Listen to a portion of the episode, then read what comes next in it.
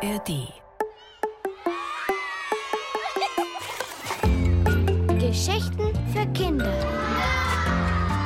Ein Podcast des Bayerischen Rundfunks. In der ARD Audiothek.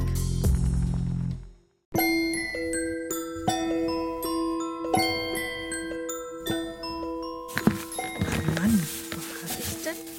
Oh, das ist doch wie verhext. Zu Halloween war er noch da. Ah, hier, da ist er. Der Zauberstab. Ist zwar von Harry Potter, aber das macht ja jetzt mal nichts. Und hier die Hexennase. Mit Warte, die setze ich kurz auf noch. Moment. So, jetzt bin ich in der richtigen Stimmung. Los geht's. Ene Mene, seid bereit. Es ist Radiomikro Hexenzeit. Lauscht nun schnell, sonst verhext euch Inga Nobel. Gut, oder? Es ist Walpurgisnacht. Da fliegen die Hexen der Sage nach zum Blocksberg in den Harz.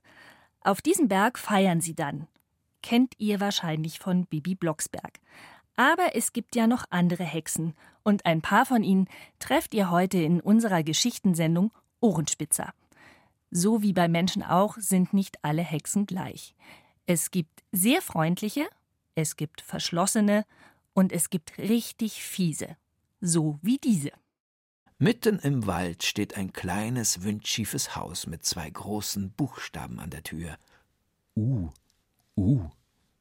Hier wohnt eine Hexe, die Hexe Ulle Unkenstunk. Heute ist sie in den Wald gegangen, um Pilze fürs Abendessen zu suchen. Die giftigsten müssen es sein, und von den giftigsten die, in denen schon möglichst viele Maden kriechen. Solche Pilze schmecken der Hexe am besten. Ulle ist schon auf dem Heimweg. Da schleicht ein Gespenst um ihr Haus. Dass niemand drin ist, kann das Gespenst nicht wissen. Es ahnt auch nicht, dass es ein Hexenhaus umschleicht, denn um Hexenhäuser sollten Gespenster lieber einen weiten Bogen machen. Hui, huscht es unter der schiefen Tür durch und will gerade gespenstisch rufen, da bleibt ihm die Luft weg. I, wie das hier müffelt. Hundert Stinkstrümpfe verbreiten einen Rosenduft dagegen. Und weil ihm der Mief die Sinne benebelt und weil sowieso niemand zu Hause ist, legt sich das Gespenst erstmal gemütlich ins Bett und schläft sofort ein. Da kommt Ulle Unkenstunk um die Ecke gewackelt. Aha, ich habe ungebetenen Besuch, zischt sie, denn das Schnarchen hört sie schon vor dem Haus. Ganz leise, auf Zehenspitzen tritt sie ein, stellt ihren Pilzkorb ab. Ulle beugt sich tief über den schlafenden Gruselgeist. Dabei seilt sich eine Spinne von ihren Zottelhaaren ab, dem Gespenst direkt ins Ohr. Ah! fährt es hoch und wird vor Schreck noch weißer, als es schon ist. Gut geschlafen, krächzt Ulle und kichert vor Vergnügen. Da wird dem Gespenst schlagartig klar, dass es sich hier in der Tür geirrt hat. Und dann ist es auch noch selbst erschrocken, wie peinlich für ein Schreckgespenst. Nein, heute ist wirklich nicht sein Tag. Hui, will es schnell davonhuschen, doch die Hexe hält es fest und keift. Du bleibst schön hier. Ich sammle nämlich Gespenster wie dich, sieh her. Ulle Unkenstunk öffnet ihre Wäschetruhe und erklärt, dieser Stapel Nachthemden, fein geplättet und gefaltet, das waren alles mal Gespenster, die mich ärgern wollten. Ist Ihnen schlecht bekommen? Dem armen Gespenst wird ganz elend. Es sitzt in der Falle. Da sagt die Hexe mit falscher Freundlichkeit Heute will ich mal nicht so sein. Du musst nur hübsch mit mir zu Abend essen, danach bist du frei. Ulle setzt die matschigen Giftpilze aufs Feuer und mit Magie und Magie hat sie ihm nu das Hexenmahl bereitet. Hm, herrlich eklig, denkt sie und stellt die dampfende Pfanne mitten auf den Tisch. Lang nur tüchtig zu, Weißkittel. die Hexe schmatzt und grunzt vor sich hin. Das Gespenst löffelt und löffelt und löffelt. Auf einmal zappelt es wild hin und her, dreht und windet sich und schreit: ah, ich, ich, muss, ich muss ganz schnell mal raus. Es stürzt zur Tür hinaus und die Hexe kreischt ihm nach: Weit kommst du nicht mehr. Irrtum, Ulle Unkenstunk. Das Gespenst hat den gemeinen Plan der Hexe nämlich durchschaut und den Giftfraß heimlich unter den Tisch gelöffelt. Hui, fliegt es wie der Wind davon. froh, dass es lebt und nicht als gebügeltes Nachthemd in Ulles Truhe vergelben muss. Hans-Georg Schmitten hat sich Ulle Unkenschnunk ausgedacht. Burchard Dabinus hat von ihr erzählt. Als vergilbtes Gespensterlaken in der Truhe zu versauern, das wäre ein echtes Schicksal. Aber immer noch besser, als in einer Suppe zu landen. Hexen kochen ja ganz gerne merkwürdige Dinge.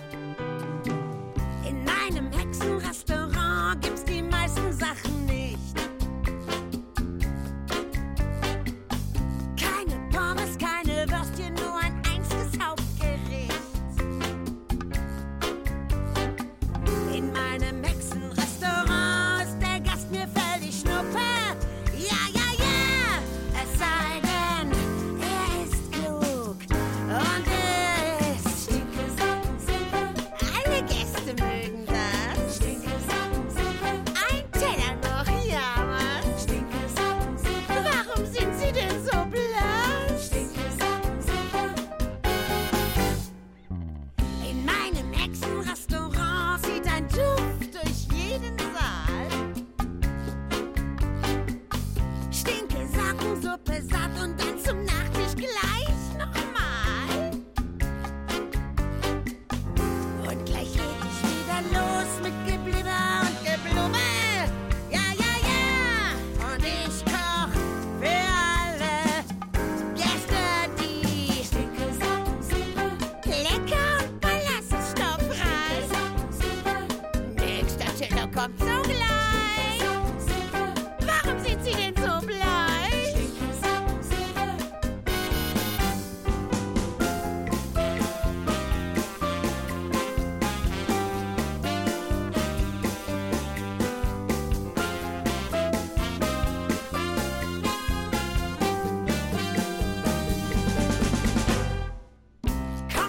You know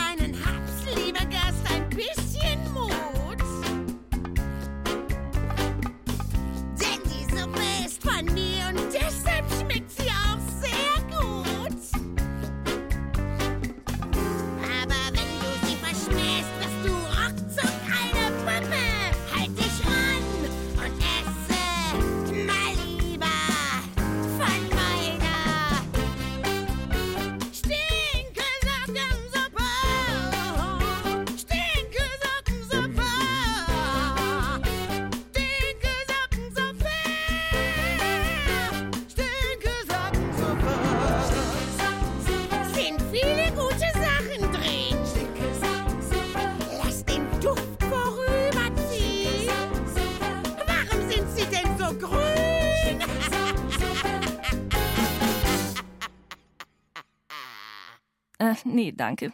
Ich bin schon satt. Wisst ihr, was ich mir überlegt habe? Ich werde jetzt auch Hexen lernen. Zauberstab und Nase habe ich schon, Besen steht hier im Studio. Also alles da, was eine Hexe so braucht. Und es gibt ja wirklich viele Gelegenheiten, wo man es mit einem kleinen Zauberspruch leichter hat. Ich sag mal, Zimmer aufräumen, dreckige Teller in die Spülmaschine räumen oder sowas. Oder noch besser irgendwas verwandeln. Äh, nur was nehme ich da? Mal sehen. Also Moment, hier im Studio, im Radiomikro, steht immer so eine Kiste mit Sachen. Die brauchen Tina und Mischa im Lachlabor immer Sonntagmorgens für ihre Experimente. Also was ist denn da? Wasserkocher? Äh, nee. Ah, das hier ist gut. Ein Gummifrosch für die Badewanne mit Krone. Der ist toll. So, den verwandle ich in einen echten Prinzen. Gleich nach der Geschichte Verhexte Hosen für den König von Joachim Günther. Vorgelesen von Thomas Koppelt. Es war einmal ein König, der trug immer nur Jeans. Egal, ob er zu einem Staatsempfang oder zu einer Hochzeit ging oder eine Oper oder ein Konzert besuchte, selbst an Ostern und Weihnachten hatte der König stets eine Jeans an. Natürlich besaß seine Majestät mehr als nur eine Jeans, auch mehr als zwei oder drei. Der König besaß fünf Kleiderschränke voll mit Jeans. Da gab es enge und weite, dunkelblaue und hellblaue, schwarze und grüne mit Streifen und Jeans in den ungewöhnlichsten Formen. Niemand wunderte sich, dass er in seinem Königreich nur der Jeanskönig genannt wurde.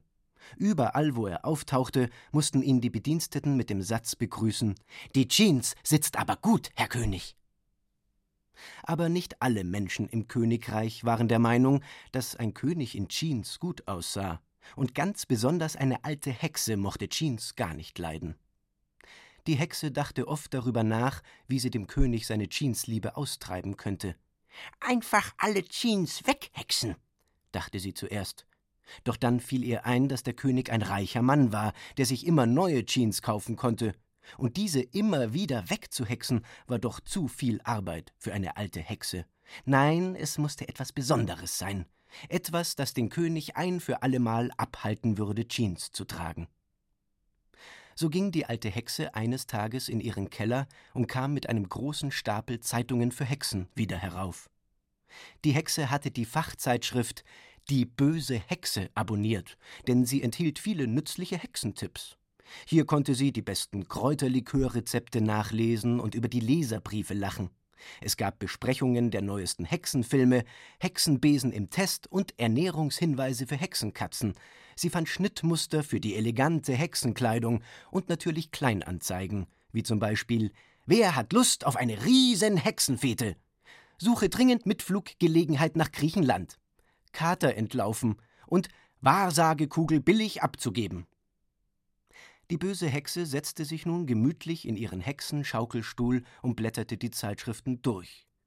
Im 44. Heft fand sie des Rätsels Lösung. Es war ganz einfach.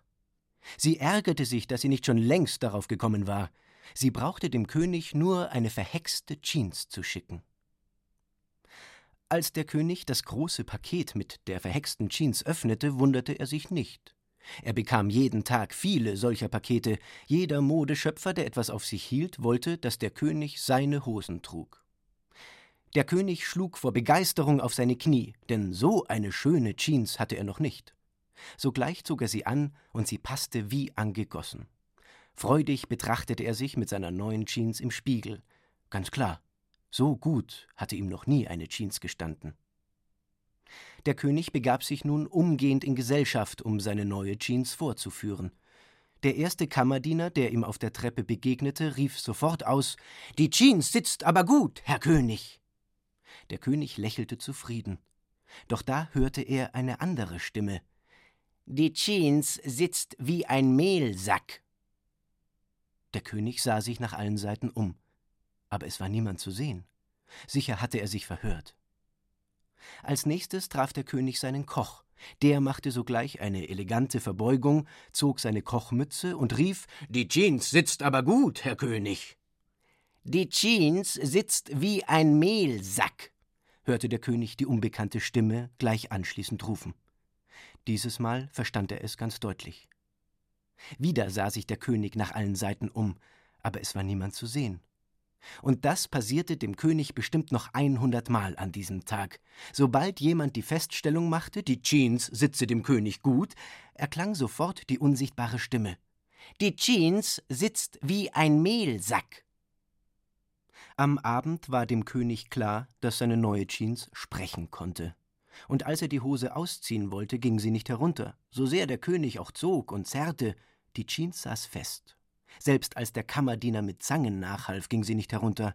Also musste der König mit der neuen Hose ins Bett. Auch am nächsten Morgen konnte er die Jeans nicht ausziehen und musste sie weiterhin tragen. Das wäre für den Moment nicht weiter schlimm gewesen, wenn nicht die Stimme gewesen wäre. Sobald jemand den Satz Die Jeans sitzt aber gut, Herr König, aussprach, wurde der König von der Stimme verhöhnt. Im ganzen Königreich machte man sich schon über den König lustig. Die Untertanen riefen, sobald sie ihren König erblickten Die Jeans sitzt aber gut, Herr König. Wenn die unsichtbare Stimme antwortete Die Jeans sitzt wie ein Mehlsack, lachten die Leute, und alle riefen im Chor Sitzt wie ein Mehlsack, sitzt wie ein Mehlsack, sitzt wie ein Mehlsack. Keiner nahm den König mehr ernst. So vergingen Tage, Wochen und Monate, der König wurde immer grimmiger und fühlte sich unwohler und unwohler. Eines Tages, nachdem die unsichtbare Stimme so oft zu hören gewesen war, rief der König verbittert aus Ich kann keine Jeans mehr sehen. Ich wünschte, alle Jeans wären verschwunden. Da gab es einen fürchterlichen Knall. Es blitzte und regnete Funken, und die verhexte königliche Jeans war weg. Der König stand nur noch in seiner Unterhose da. Der Kammerdiener konnte sich ein Grinsen nicht verkneifen. Er lief eilig zu einem der königlichen Schränke, um dem König eine neue Jeans zu bringen, aber der Schrank war leer.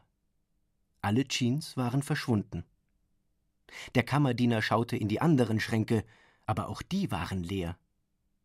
Dass alle Jeans verschwunden waren, hing natürlich mit dem Plan der Hexe zusammen, denn sobald der König eine Jeans verwünschte, lösten sich alle seine königlichen Jeans in Luft auf. Seitdem wurde der König nie wieder in Jeans gesehen. Er trug nur noch Stoffhosen, allerhöchstens mal eine Korthose.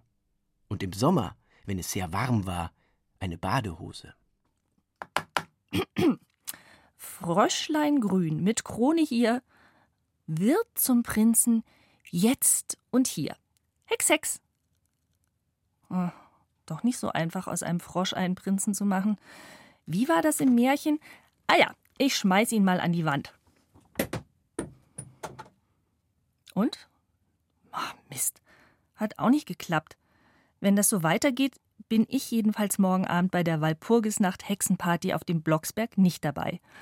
Ohne Zauberkräfte hat man da keine Chance.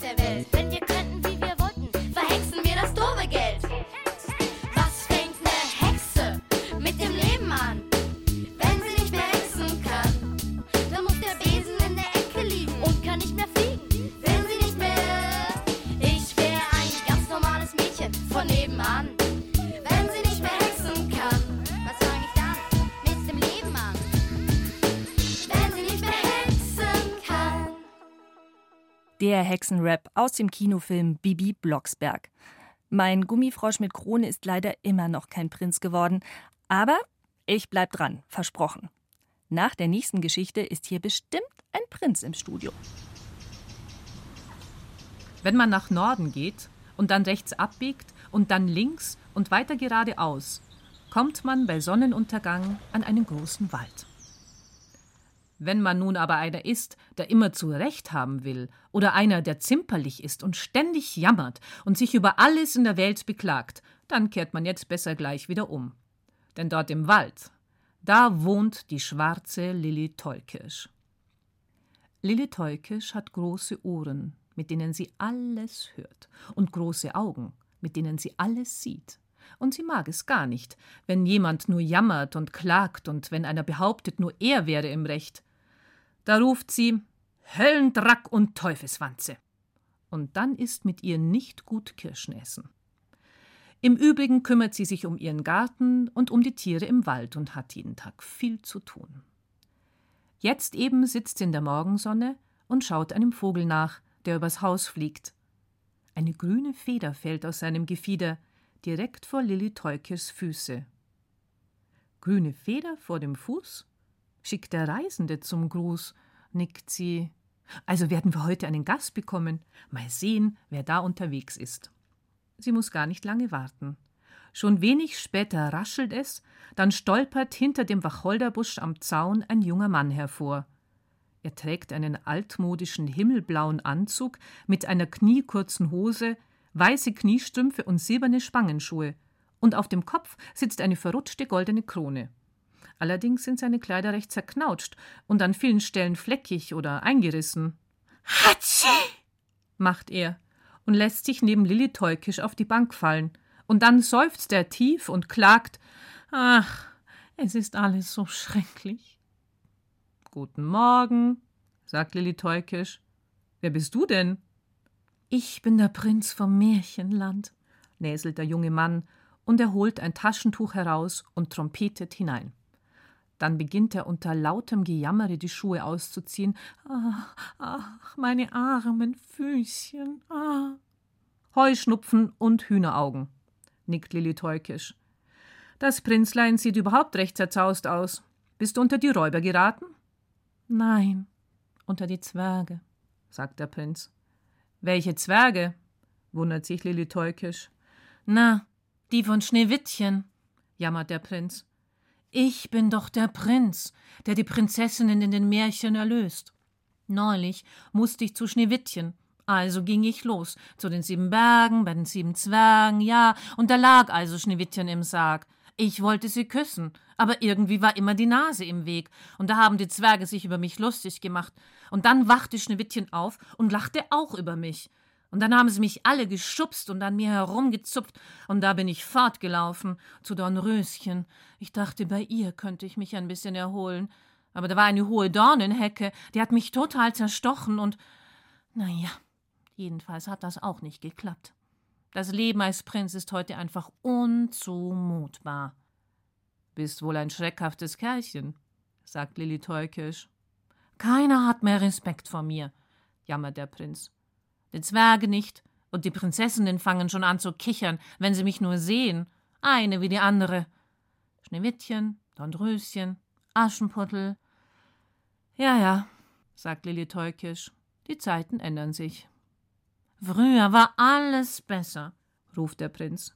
Früher machten die Damen einen tiefen Knicks vor mir und senkten den Blick, und jede wollte, dass ich sie heirate. Heute lachen sie mir ins Gesicht und sagen, dass sie gar nicht ans Heiraten denken und lieber einen schönen Beruf wollen, und dass meine Kleidung unmöglich sei, und dass ich ins Fitnesscenter gehen solle. Ich hätte eine total schlappe Figur.